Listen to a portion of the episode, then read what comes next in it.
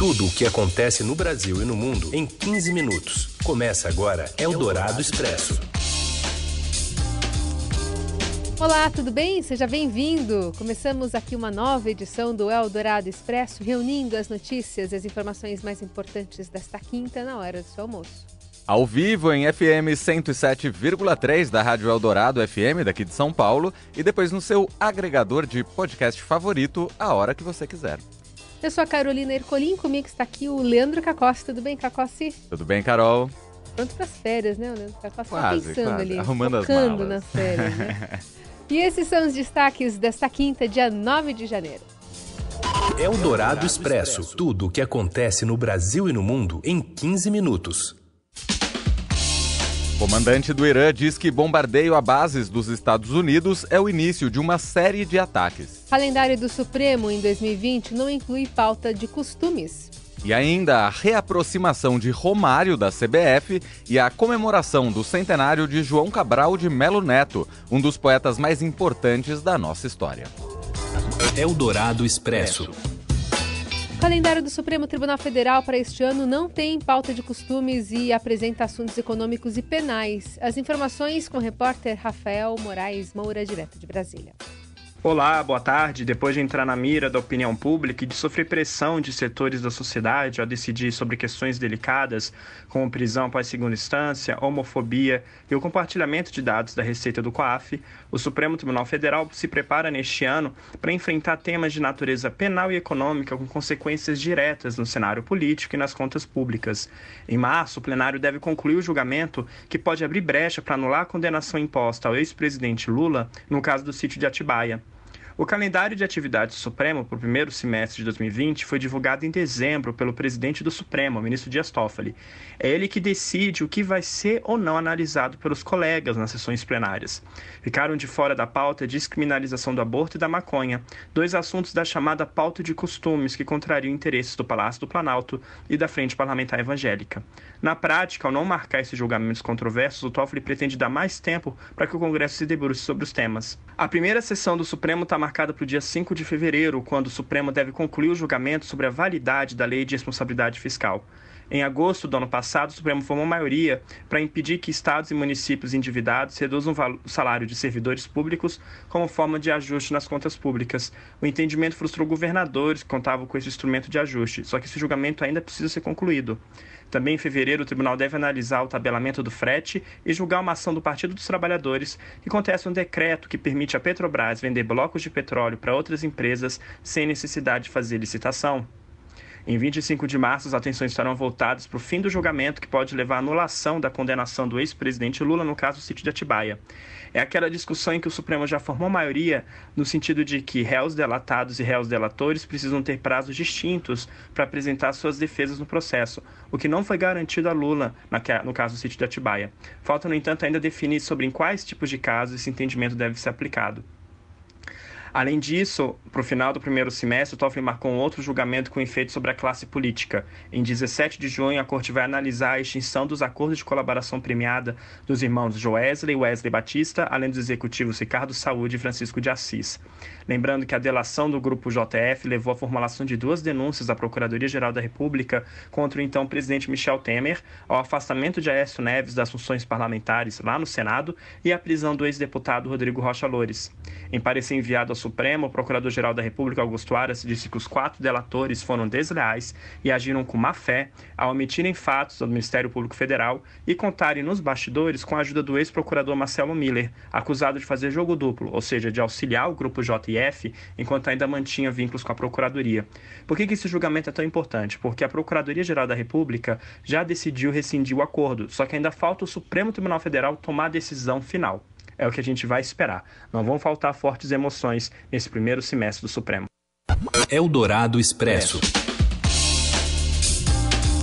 O Conselho de Segurança da ONU se reúne em Nova York em meio à crise entre Estados Unidos e Irã.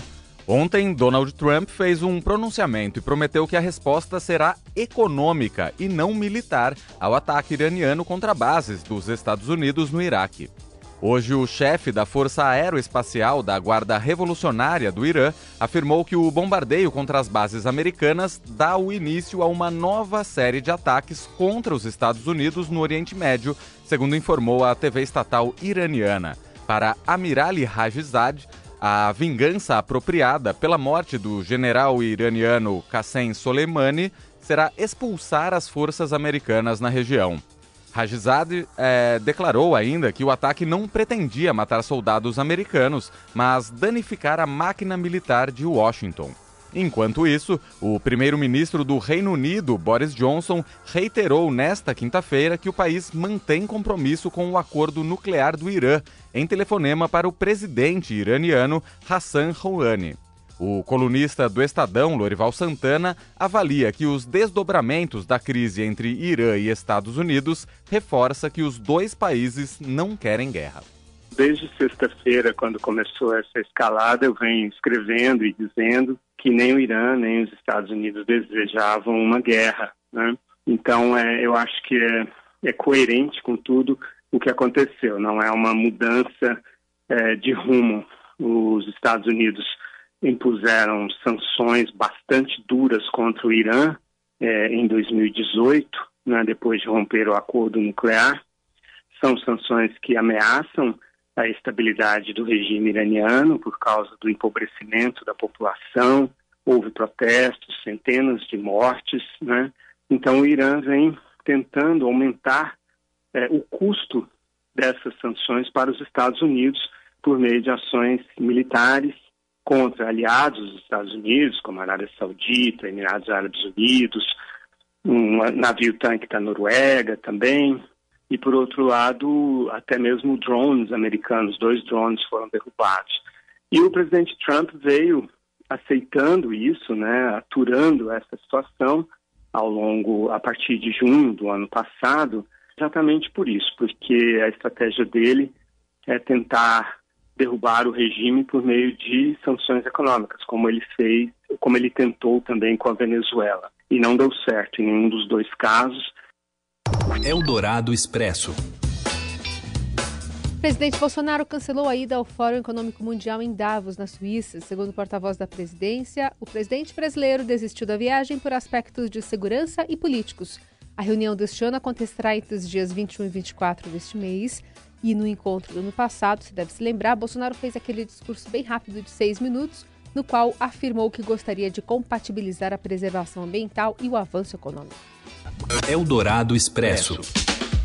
Enquanto isso, em Brasília, servidores públicos preparam uma mobilização por reajuste salarial.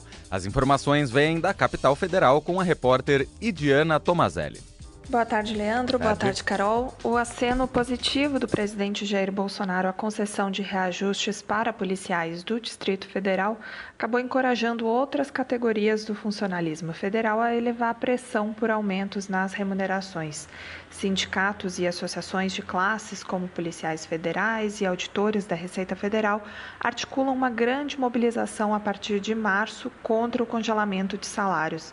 A equipe econômica não vê espaço no orçamento para atender aos pedidos, mas admite nos bastidores que haverá pressão, uma vez que a maior parte das categorias teve o último reajuste em 2017.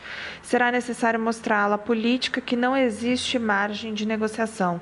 Vamos lembrar que no apagar das luzes de 2019 foi essa ala política do governo que atropelou a área econômica e convenceu o presidente a autorizar os reajustes para as polícias do Distrito Federal. Essas categorias têm o salário bancado pela União, por isso a necessidade do aval de Bolsonaro. Eldorado Expresso. O ministro do Supremo, Dias Toffoli, reconsiderou a sua própria decisão e autorizou a redução dos valores do seguro DPVAT em 2020. Com isso, o valor passa a ser de R$ 5,21 para carros de passeio e táxis e R$ 12,25 para motos, uma queda de 68% e 86%, respectivamente, em relação a 2019. Os valores reduzidos haviam sido divulgados no dia 27 de dezembro pelo Conselho Nacional de Seguros Privados, mas, alguns dias depois, dia 31, o ministro Toffoli, responsável pelo plantão do Supremo no recesso, suspendeu essa norma a pedido da seguradora líder. Ao reconsiderar a própria decisão, Toffoli justificou que, mesmo com a redução dos valores, a União apresentou provas de que o consórcio arcará com suas despesas e com os seguros. O seguro DPVAT cobre casos de morte, invalidez eh, permanente e despesas também com assistências médicas causadas em acidentes de trânsito em todo o país. Eldorado Expresso. O ministro da Educação, Abraham Weintraub, voltou a cometer um erro de ortografia e escreveu nas redes sociais impressionante com a letra C. A palavra foi usada nem numa resposta no Twitter ao deputado Eduardo Bolsonaro. Eles tratavam sobre investimento do governo em pesquisas sobre segurança pública. Vale lembrar que no ano passado, o ministro da Educação assinou um ofício endereçado ao ministro da Economia, Paulo Guedes, em que a palavra paralisação foi escrita duas vezes com a letra Z. O ministro Weintraub e o ministro da Justiça, Sérgio Moro, anunciaram que o governo vai investir 10 milhões e 100 mil reais em bolsas de mestrado, doutorado e pós-doutorado para pesquisas na área de segurança pública. Você ouve Eldorado Expresso.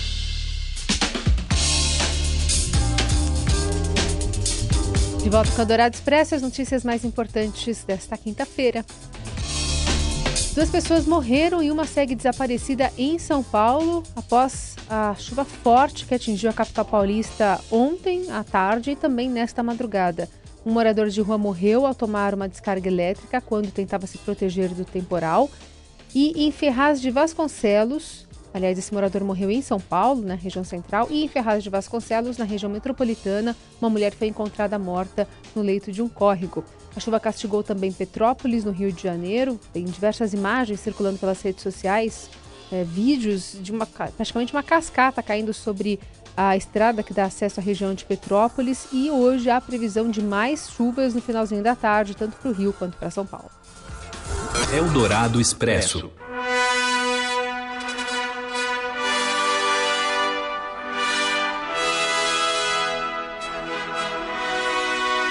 Na Inglaterra, o príncipe Harry e sua esposa Meghan anunciaram que vão trabalhar para se tornar financeiramente independentes e que deixarão a condição de membros sêniores da família real britânica. Segundo o casal, a decisão foi tomada após muitos meses de reflexão e discussões internas. O Palácio de Buckingham diz que é um processo complicado. Enquanto isso, tabloides ingleses estão furiosos com a decisão, chamando essa decisão de egoísta, atroz e ofensiva, e inclusive usando a hashtag Maxit. Maxit. É numa referência ao Brexit. É um dos assuntos mais comentados no Twitter. Eldorado Expresso. Você se lembra da Copa do Mundo de 94, Leandro Cacossi? Lembro. Lembra? Lembro de assistir a final. É, foi emocionante. Super. Hoje, uma partida comemorativa homenageia os craques do tetracampeonato mundial da seleção brasileira. O evento, inclusive, marca a reaproximação de Romário da CBF. Inclusive, os jogadores é, do, da própria Itália né, estarão ali. Menos o Baggio. Baggio não vai estar. Pena. Uma pena, né? Seria um grande Foi reencontro. decisivo pra gente. Seria um grande reencontro. Vamos às informações com o Rafael Ramos. Olá, boa tarde. Nesta quinta-feira, às nove e meia da noite, teremos no estádio Presidente Vargas, em Fortaleza, uma reedição da final da Copa do Mundo de 94 entre Brasil e Itália. A partida festiva faz parte de um projeto da CBF de resgatar e homenagear ídolos do passado. Então, por isso, teremos em campo nomes como Tafarel, Ricardo Rocha, Ronaldão, Márcio Santos, Bebeto e, claro, Romário, o baixinho craque da Copa de 94. Essa partida festiva, inclusive, marca a reaproximação de Romário com a CBF. Depois de anos de críticas do baixinho à entidade, agora parece que ambos fizeram as pazes. Eldorado Expresso. Brasil celebra hoje o centenário de um dos poetas mais importantes da nossa história, João Cabral de Melo Neto. Diplomata de carreira, ele acabou escrevendo seu nome na história como escritor de uma vasta obra que inclui o clássico Morte e Vida Severina. Para celebrar o legado do poeta pernambucano, uma série de lançamentos e relançamentos da sua obra estão previstos para acontecer ao longo de todo o ano. Ainda no primeiro semestre deve chegar às livrarias um volume completo com todas as poesias de João Cabral. Depois disso, uma fotobiografia e uma nova biografia devem ser lançados, reforçando as características fundamentais do estilo do escritor, que, que não acreditava em inspiração. Para ele, era o trabalho extenuante do autor com as palavras que fazia uma grande obra. Abrindo as comemorações do centenário, a edição de hoje do Estadão traz uma poesia inédita de João Cabral de Melo Neto chamada A Nuvem sobre a Batalha. Acesse o site do Estadão para ler esta poesia sensacional. Eldorado Expresso. E a gente vai ficando por aqui. Ponto final nessa edição do Eldorado Expresso. Voltamos amanhã com mais informações, mais um resumo do dia bem no meio do seu dia, na hora do almoço. Claro que você também pode ouvir esse podcast a hora que você quiser, qualquer plataforma de streaming.